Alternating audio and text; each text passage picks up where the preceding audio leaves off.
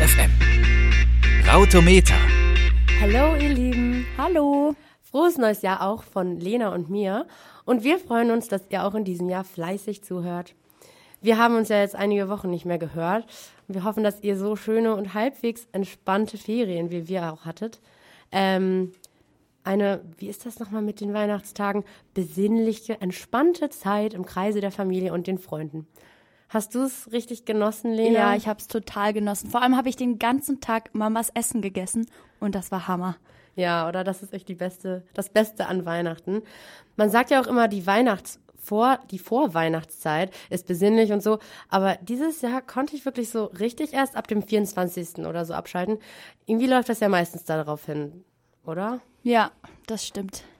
Und was war dein abgefahrenstes oder unerwartetes, tis, unerwartetestes Geschenk, Lena?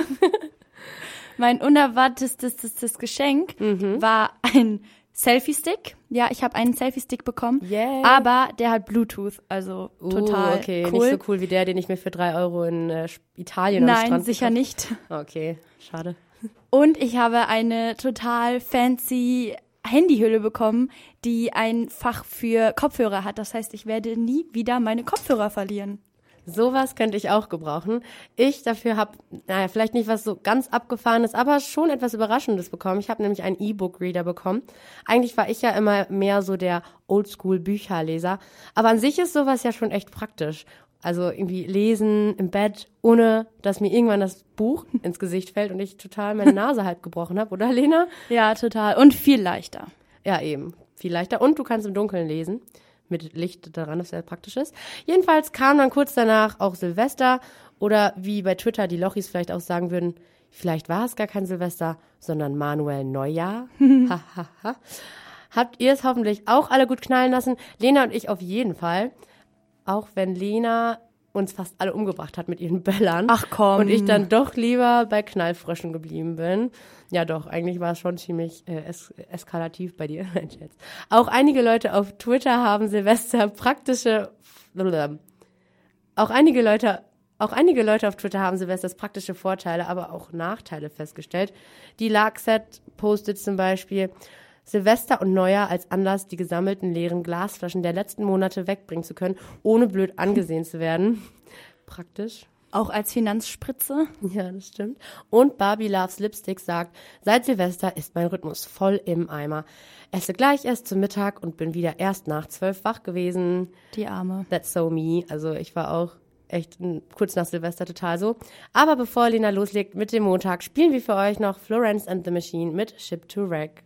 Ja, am Sonntag wurde der zweite Teil des Till Schweiger Tatorts ausgestrahlt und einen Tag später, am Montag, wurde auch noch darüber diskutiert. Und obwohl der Film relativ gute Kritiken und Rückmeldungen bekommen hat, musste der Herr Schweiger einen Shitstorm auslösen. Der hat nämlich bei Facebook einen Post losgelassen, in dem er seine Arbeit und die seines Re Regisseurs in den Himmel lobt und die der anderen Tatorte in den Dreck zieht und verarscht. Der Post ist leider zu lang, um ihn komplett vorzulesen, aber hier ein paar Ausschnitte. Ich zitiere. Andere verwenden das Budget für zwei moppelige Kommissare, die eine Currywurst verspeisen oder ein Bier vor einem bayerischen Imbiss zocken. Du bringst nonstop Action in diese 90 Minuten, in denen sonst meistens dummes Zeug gelabert wird. Ein anderes Zitat. Weil ich als Filmemacher, Schauspieler, Produzent, Writer, Cutter, Composer, Pünktchen, Pünktchen, Pünktchen, viel mehr Ahnung, Pünktchen, Pünktchen, Pünktchen. Ich habe viel mehr Ahnung von der Craft, in Klammern, Materie, Punkt, Punkt, Punkt, Kunst, Großbuchstaben, als die meisten von diesen Trotteln, die darüber schreiben. Ganz viele Ausrufezeichen. Und auf diesen sehr selbstbewussten Post hat natürlich auch unsere Twitter-Gemeinde reagiert. Fliege twittert, der Typ ist komplett peinlich. Hashtag Tatort. Eine andere Meinung. Wenn das wirklich von Till Schweiger stammt, braucht er einen Arzt und einen Deutschlehrer. Oder weniger Alkohol. Was meinst du, Maike? War der besoffen, als er das geschrieben hat? Ja, also ich glaube, er brauchte auf jeden Fall mindestens weniger Alkohol und einen Arzt, aber äh, der Text passt schon zu ihm. Ich finde, ein bisschen weniger Selbstbewusstsein würde ihm auch gut stehen. Finde ich auch. Ja, ich glaube, jeder hat es schon am eigenen Leibe gespürt in 2016. Die Kälte. Oh ja. Von einem Tag auf den anderen wurde es in Deutschland schweinekalt. Und dann kam er.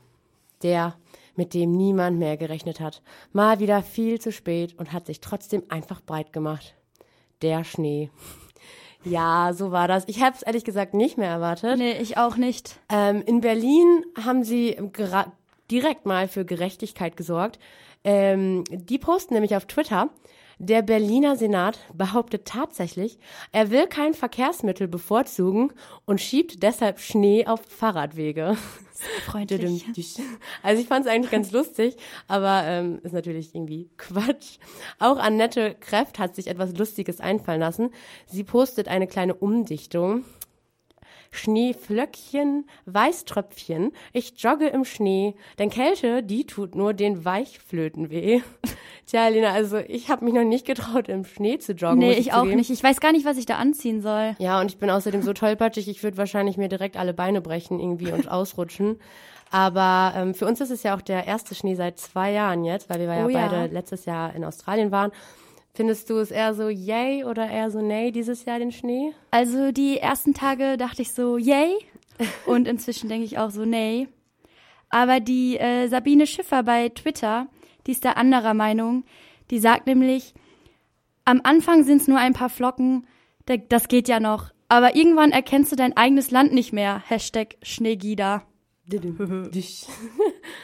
Tja, das sind unsere Tweets zum Thema Schnee und ihr hört jetzt Forgive and Forget von The Cooks. Ernst FM. Laut, leise, Limmerstraße. Ja, da sind wir wieder. Und zwar zu den Vorfällen in Köln wollen wir gar nicht so viel sagen. Die meisten von euch werden wissen, was da für wirklich unschöne Dinge passiert sind. Eine Sache hat jedoch besonders die Twitter-Gemeinde am Dienstag sehr beschäftigt, und zwar die Aussagen der Bürgermeisterin von Köln, Henriette Reker. Sie hat versucht, Jungfrauen Verhaltenstipps zu geben, und zwar beispielsweise eine Armlänge Abstand zu Fremden zu halten. Und das ist so richtig nach hinten losgegangen. Und ja, es ist schon so ein kleiner Shitstorm über sie hineingebrochen.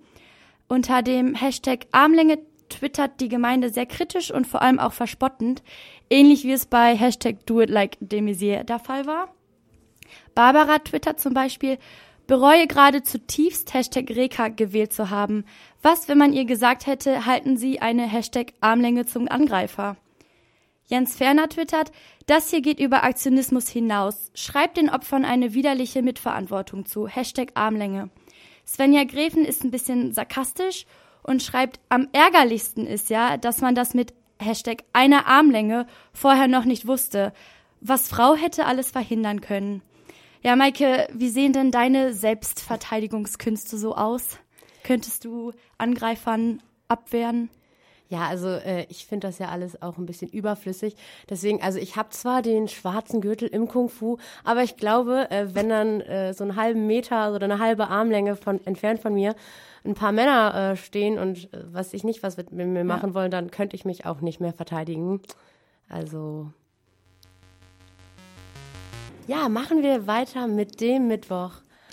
Am Abend wurden nämlich in Los Angeles die People's Choice Awards 2016 vergeben bei dem vor allem Hollywood-Actionstar Vin Diesel für den emotionalen Höhepunkt sorgte. Er hat nämlich ähm, für er, er hat nämlich gesungen. Und äh, ausgezeichnet äh, werden dabei seit 1975 die beliebtesten Schauspieler, Sänger, Musikbands sowie die beliebtesten Filme, Songs und Alben. Dabei wählt die Gewinner keine Jury aus, sondern als Basis die Umfragen eines Meinungsforschungsinstituts. Ja, Lena, hast du davon auch schon was gehört? Also weißt ich habe nur irgendwo gelesen, dass Ellen DeGeneres irgendwas gewonnen hat. Richtig. Die Frau mit der wohl bekanntesten amerikanischen Talkshow hat den Preis für The Favorite Humanitarian ah, gewonnen. Genau, ja. Also quasi die Liebling, der Lieblingsmensch. Ja, sie, ist, sie ja auch echt, echt cool. Ja, eben. Sie ist eine super lustige Frau. Und sogar Justin Bieber hat ihr gratuliert. Er hat getwittert, Congrats to my friend, The Ellen Show on her People's Choice Favorite Humanitarian Award tonight. Und auch in der Kategorie beliebtester männlicher Künstler setzte sich der britische Sänger Ed Sheeran ha, unter anderem gegen Justin Bieber. Bei den Frauen hingegen holte sich Taylor Swift diesen Titel. hätte ich ja nicht gedacht, dass äh, Ed Sheeran sogar Justin Bieber übertrumpft. Nee, hätte ich auch nicht gedacht. Auch noch freuen durfte sich dann The Weeknd, die ich persönlich ja schon mal mega finde, ähm, der als beliebtester R&B-Künstler ausgezeichnet wurde.